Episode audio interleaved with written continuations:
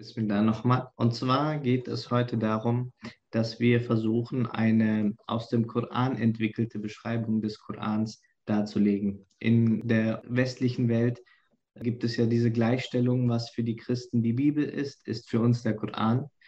Jedoch ist diese Gleichstellung nicht richtig, weil auch wenn es sich um zwei Bücher handelt, ist der Koran für uns viel zentraler, viel bedeutender als für die Christen die Bibel. Die Bibel ist ein Sammelsurium an verschiedenen Traditionen, entsprungen von verschiedenen Autoren über einen ganz langen Zeitraum, wohingegen der Koran ja eine Offenbarung ist, ein direktes Wort Gottes an den Propheten Mohammed. Also der Koran ist das Wort Gottes und das Pendant quasi zu den Christen wäre Jesus. Das, was Jesus für die Christen ist, ist für uns der Koran.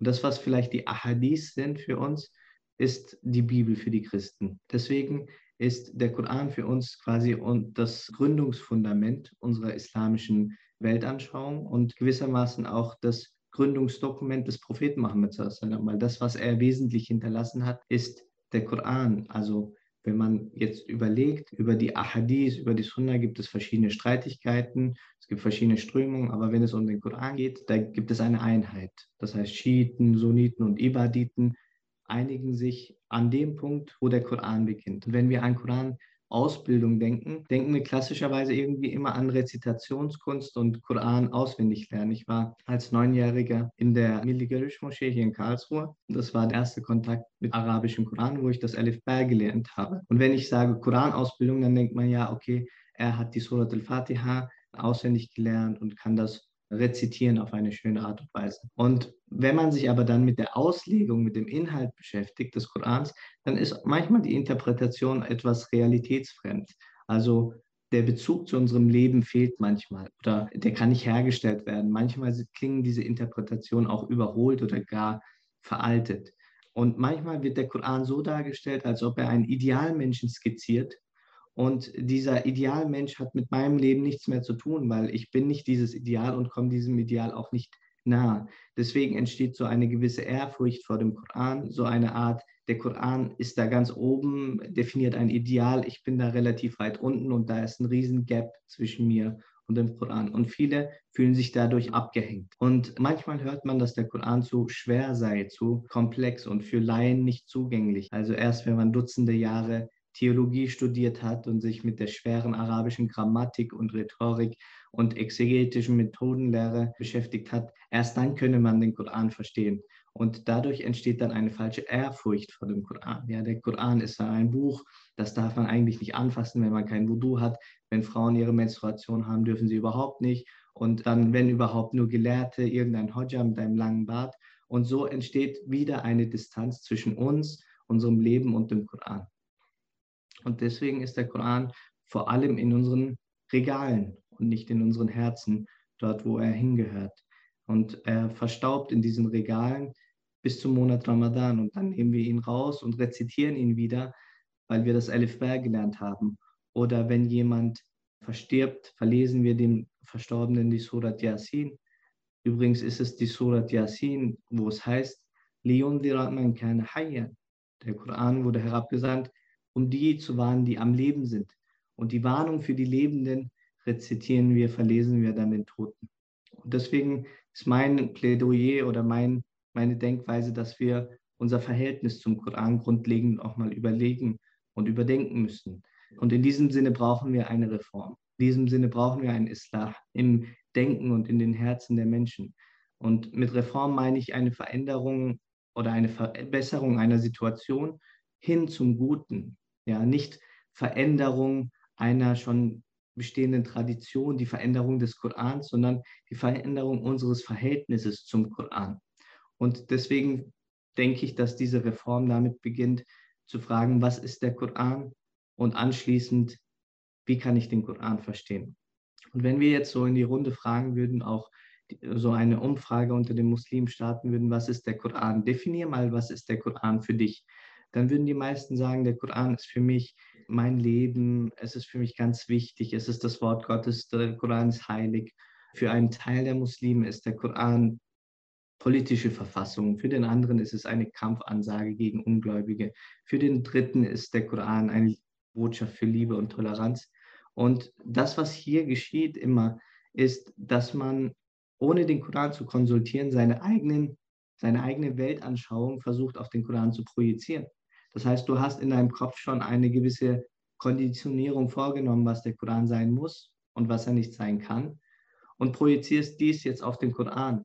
Und wenn man so einen, ein Weltbild auf den Koran projiziert, beleuchtet man nur Passagen, Verse und Konzepte, die diesem Weltbild auch entsprechen. Du blendest alles andere aus, was eben in deiner Definition, in deiner ureigenen Definition nicht passt.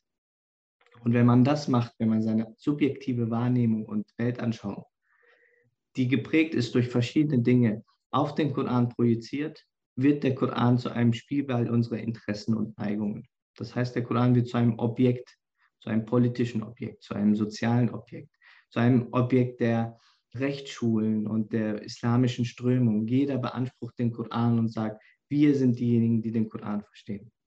Dabei sollten wir wissen, dass der Koran sich selbst beschreibt. Das heißt, der Koran braucht eigentlich keine Fremdzuschreibung.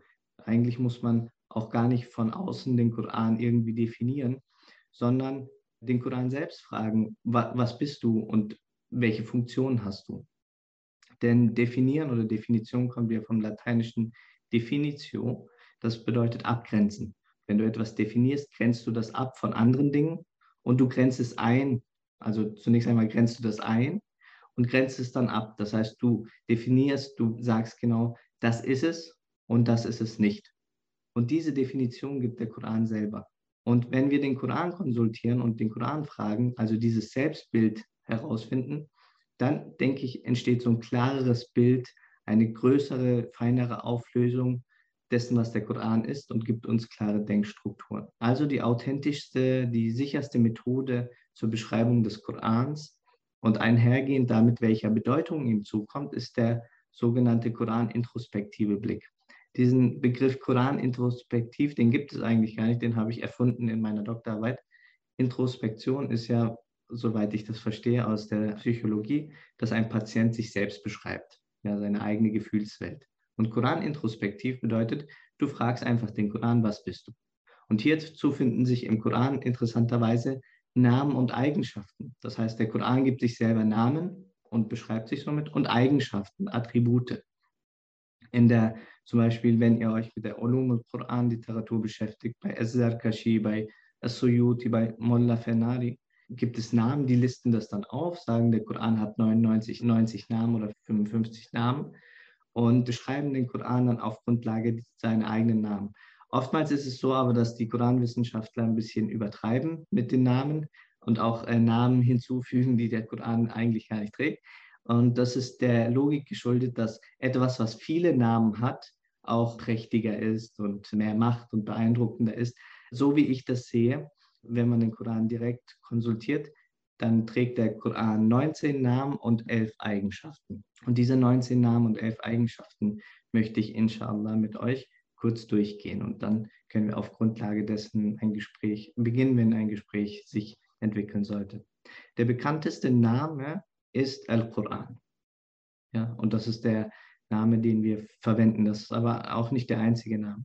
Dieser Begriff Al-Quran stammt von der Wortwurzel vom Stamm Qara'a, welcher zunächst einmal bedeuten kann zusammentragen.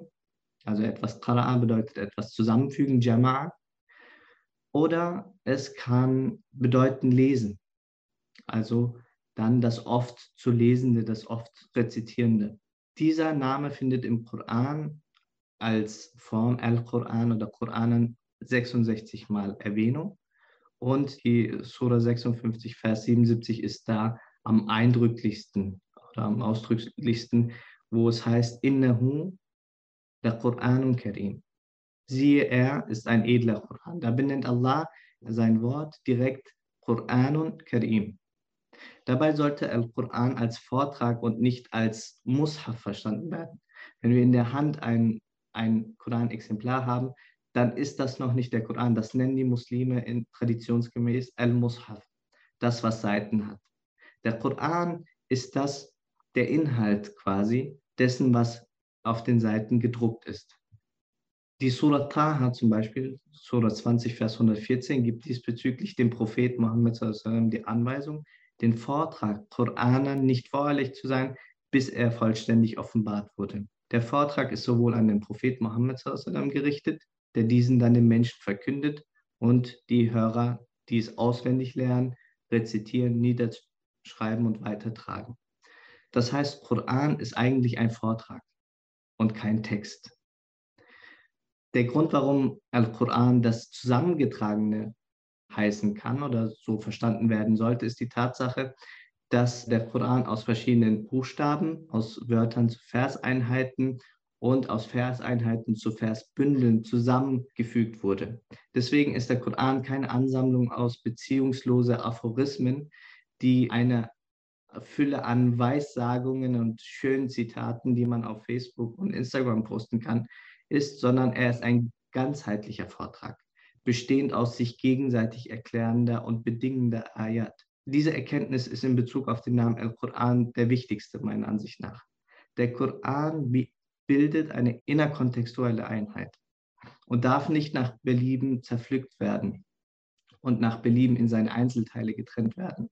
Das heißt, bei der Betrachtung des Korans muss eine gesamtheitliche Betrachtung ein ständiger Begleiter sein. Aber häufiger als der Begriff Koran ist der Name El-Kitab zu finden. Also der Koran nennt sich häufiger El-Kitab, als er sich El-Quran nennt. Und Abstand vom Wort Kataba kann Kitab auch zusammentragen, zusammenführen, deuten, aber gängiger ist der Begriff oder die Bedeutung schreiben. Kataba, Yaktubu bedeutet schreiben. Und Kitab heißt dann das Niedergeschriebene. Und auch andere Offenbarungstexte, wie zum Beispiel die Offenbarung an Musa a.s. und anderen Propheten, nennt Allah im Koran Al-Kitab. Und für viele Koranexegeten, Mufassirun, ist Al-Kitab der Hinweis darauf, dass der Koran auch einen normativen Charakter hat. Also nicht nur das Niedergeschriebene, sondern das Vorgeschriebene. Allah sagt ja im Koran, Kutiba alaykum Vorgeschrieben ist euch das Fasten. Kutiba Kitab, also die Vorschrift. Der Koran hat einen normativen Charakter. Er gibt nicht nur Empfehlungen und schöne Weissagungen, sondern er benennt die Dinge, die gut sind und die schlecht sind. Die Dinge, die man machen sollte und die man unterlassen sollte. Neben dieser Sichtweise könnte man El-Kitab auch als Mektub verstehen. Ja, sprachlich passt das auch. Mektub ist der Brief. Danach ist El-Kitab oder El-Mektub der göttliche Brief an den Menschen, der gelesen werden will und eine Antwort erwartet. Ein Brief in einem schönen Umschlag und an einem sicheren Ort, der an einem sicheren Ort bewahrt wird, ohne gelesen zu werden, erfüllt letztendlich seinen Sinn nicht. Das heißt, wenn wir El-Kitab haben, diesen Brief von Allah, und ihn nicht lesen und ihn nicht beantworten, dann heißt das, der Sinn und Zweck dieses Maktub, dieses Briefes, erfüllt sich nicht. Dieser göttliche Brief ist an den Menschen adressiert. Und das ist auch wichtig, der Koran ist an uns Menschen, ist nicht an andere Geschöpfe. Und weil er an uns Menschen gerichtet ist, ist er ein direkter Kommunikationsweg zwischen uns und Allah. Und das nennt man im Arabischen Al-Wahi, zwischen Schöpfer und Schöpfung. Allah sagt zum Beispiel in der Surah, وَمَا كَانَ لِبَشَرٍ أَن يُكَلِّمَهُ اللَّهُ إِلَّا وَحْيًا Keine Menschen steht es an, mit Allah zu sprechen, außer über den Kanal der Wahi. أو من وراء الحجاب oder hinter einer Trennwand oder hinter einem Vorhang. أو يرسل رسولا فيوحى بإذنه. Also Allah spricht mit dem Menschen, entweder durch die Offenbarung, er gibt ihm direkt eine Wahi ein, oder er spricht hinter einem Vorhang, zum Beispiel wie bei Musa a.s. Da hat er durch das Feuer mit Musa a.s. direkt kommuniziert.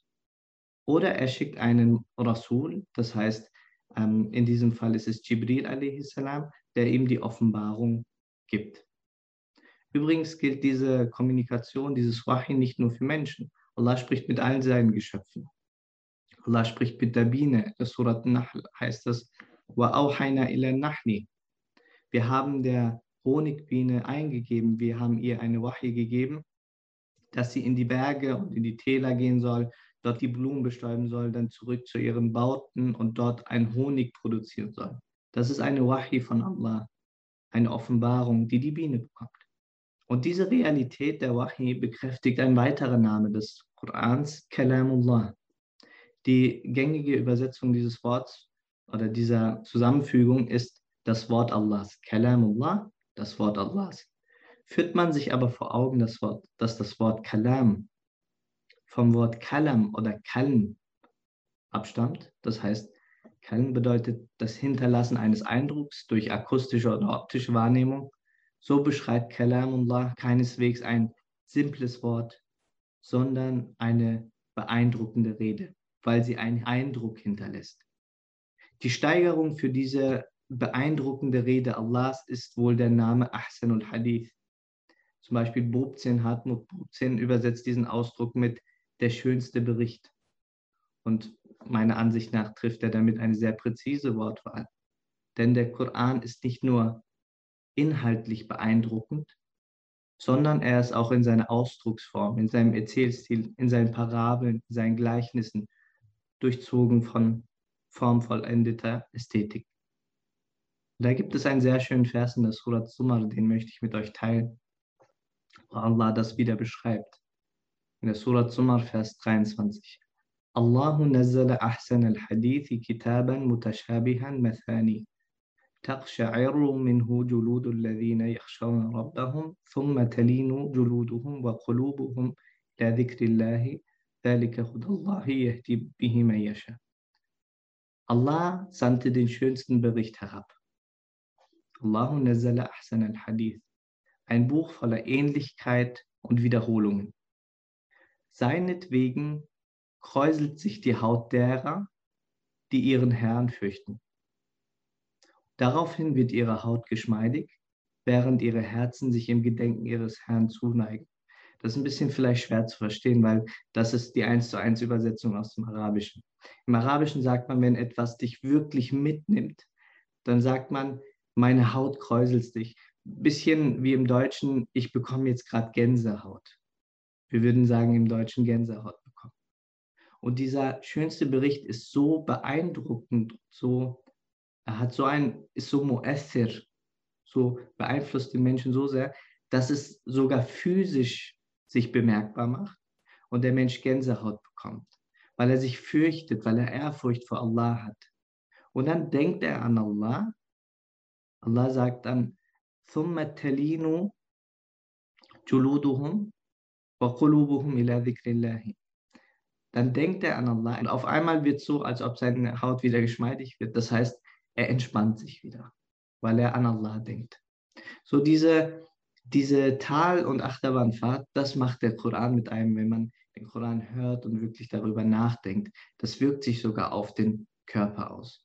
Ich hatte mal einen Hodja in der Türkei, der hatte uns eine, eine Begebenheit erzählt. Er meinte, ich war in der Moschee und dann hat ein junger Mann den Koran gelesen. Dann ist dieser Hodja zu ihm äh, gegangen und hat seine Hand in seinen Rücken getan, unter seinem Hemd und hat gesagt, du schwitzt gar nicht. Dann meinte der Junge, ja, ich schwitze nicht, ist ja auch nicht warm. Dann hat er gesagt, wenn du den Koran wirklich lesen würdest, würde sich das auf deiner Haut bemerkbar machen. Ich weiß nicht, ob das bei jedem der Fall ist. Aber bei mir ist es zumindest so, an dem Zeitpunkt, als ich 19 war, war ich in Ägypten und habe dort Arabisch gelernt. Als ich angefangen habe, den Koran in seiner Originalsprache zu verstehen, waren die Gebete anders. Und wenn es vor allem Stellen gibt, die dann rezitiert werden im Gebet von einem, der vielleicht auch noch eine schöne Stimme hat. Und ich habe mir über diese Stellen wirklich Gedanken gemacht. Und er rezitiert diese Stellen, dann hat es einen ganz anderen Effekt. Dann hat das wirklich ein ganz, ganz, das nimmt einen anders mit. Daher ist der Koran nicht nur schön anzuhören, sondern eine Erinnerung an Allah. Es ist nicht nur quasi ähm, eine schöne Hintergrundmusik beim Lernen. Da gibt es manche, die sagen, ja, wenn ich lerne, dann mache ich mir Koran an, ähm, sondern der Koran ist, ähm, nimmt einen mit, hält einen wach, ähm, aktiviert einen, macht einen bewusster. Ja? Ähm, und ist nicht nur etwas, was klangmäßig entspannt, sondern den Menschen wirklich zum Nachdenken animiert. Dieser schönste Bericht weist nicht ausschließlich stilistische Besonderheiten auf, sondern fesselt, wie gesagt, den Hörer und den Leser auch inhaltlich mit deutlichen und nachvollziehbaren Argumenten und Beweisführung. Deswegen trägt der Koran auch den Namen Al-Bayyina oder Al-Bayinat oder Al-Burhan. Sie verweisen mitunter auf die inhaltliche Bedeutung des Korans. Al-Bayinat zum Beispiel ist das klare Zeugnis für die Verdeutlichung der Wahrheit und Al-Burhan ist die Verdeutlichung, die Klärung oder der klare Beweis. Der Koran ist also kein Buch, kein Buch der sieben Siegel, verschlossen und undurchsichtig, sondern geprägt durch Klarheit, Präzision und Verständlichkeit. Deswegen ist der, nennt sich der Koran Mubin, Tibyanan likulli shay, offenkundig offen. Er ist Qaulun, ein Wort, eine Lehre, eine Sichtweise, der El-Haq, die Wahrheit, und Es-Sidq, die Wahrhaftigkeit, darlegt. Daher besteht für den Mu'min bzw. für die Mu'mina volles Vertrauen in der göttlichen Botschaft und er oder sie zweifelt nicht an seinem Wahrheitsgehalt. Ferner ist der Koran Al-Furqan, er nennt sich Al-Furqan. Al-Furqan ist der Maßstab der Unterscheidung zwischen der Wahrheit und Falschheit im Glauben, der Wahrheit und Falschheit im Wort, dem Guten und dem Bösen in der Handlung. Der Koran unterscheidet das und gibt dem Menschen klare Richtlinien und Maßstäbe. Am Koran Maß zu nehmen, sich an seinem Gehalt zu orientieren, seine Ausführungen zu verstehen, bedeutet sich an ihn zu richten, ihn zu konsultieren, ihn zu befragen, durch ihn zu denken, sich von ihm führen zu lassen. Deswegen nennt der Koran sich auch Al-Huda oder Al-Hidayah, die Führung oder die Rechtleitung. Er beleuchtet, ist Munir im metaphorischen Sinne die unsicheren Dunkelheiten des diesseitigen Lebens und fungiert in diesem Sinne auch als An-Nur, die Leuchtquelle. Ja, nas, qad ja'akum burhanun min rabbikum wa anzala ilaykum nuran mubina. Surah 4, Vers 174. O ihr Menschen, zu euch kam ein Beweis, Burhanun von eurem Herrn, und wir sandten euch ein klares Licht herab. Und so wie die Seele als Symbol des immateriellen Wesens des Menschen steht und die Seele den Menschen von anderen Lebewesen unterscheidet, so ist auch der Koran, Ruh, die Seele für den gläubigen Menschen. Er ist durch seine Lesung, Führung und Umsetzung der geistige und spirituelle Impetus, also die, die Triebkraft eines jeden Mu'min, einer jeden Mu'mina. Dabei ist die Botschaft, die der Koran ja auch vermittelt, nicht grundlegend neu oder irgendwie ganz fremd, sondern eine Bestätigung und eine Wahrung, Musaddiqan, Muhaiminan, dessen, was die vorherigen Gottesoffenbarungen schon angebracht und angemahnt haben. Deswegen versteht der Koran sich als Al-Dhikr, Dhikra oder Tadhkira, zu Deutsch eine Erinnerung, eine Gedankenstütze an das, was der Mensch permanent vergisst. Deswegen wiederholt sich der Koran auch immer wieder, weil es gewisse Realitäten gibt, die der Mensch vergisst und die er immer wieder und immer wieder betont und betonen muss. Und der Koran ist eine Mau'idha, eine Mahnrede für all jene, die Allah gegenüber ehrfürchtig sind. Daher ist der Koran weder fremd, noch sollte als fremdartig begriffen werden. Er bekräftigt die zeitlosen, also die universellen Realitäten für das Gelingen des Individuellen als auch für das kollektive Leben. Er ermahnt und erinnert den Menschen an seine Verantwortung und an seine Rechte. Diese Erinnerung soll aber keine erschwerende Last für den Menschen sein, sondern versteht sich als Akt der Barmherzigkeit. Deswegen nennt Allah den Koran auch Rahmatun. Und der Koran wirkt als stärkende Heilquelle. Deswegen nennt Allah den Koran Shifa'un, also als Heilquelle. Für den menschlichen Geist und für den menschlichen Körper. Insofern symbolisiert der Koran die frohe Kunde, Bushra, für die Gläubigen. Und zum Abschluss gibt es noch neben dem Namen, die ich jetzt alle erwähnt habe, gibt es Eigenschaften, die Allah seinem Wort beimisst. Diese betonen vor allem den Stellenwert des Korans bzw. der göttlichen Botschaft. Demnach ist der Koran erhaben, Aziz oder Azim, mächtig, Aziz, wertvoll, Majid und edel, Karim.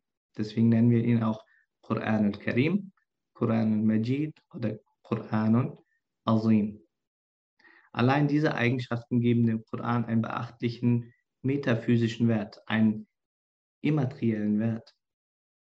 Die Beziehung des Muslims zum Koran ist gekennzeichnet durch achtungsvollen Respekt und wertschätzenden Umgang.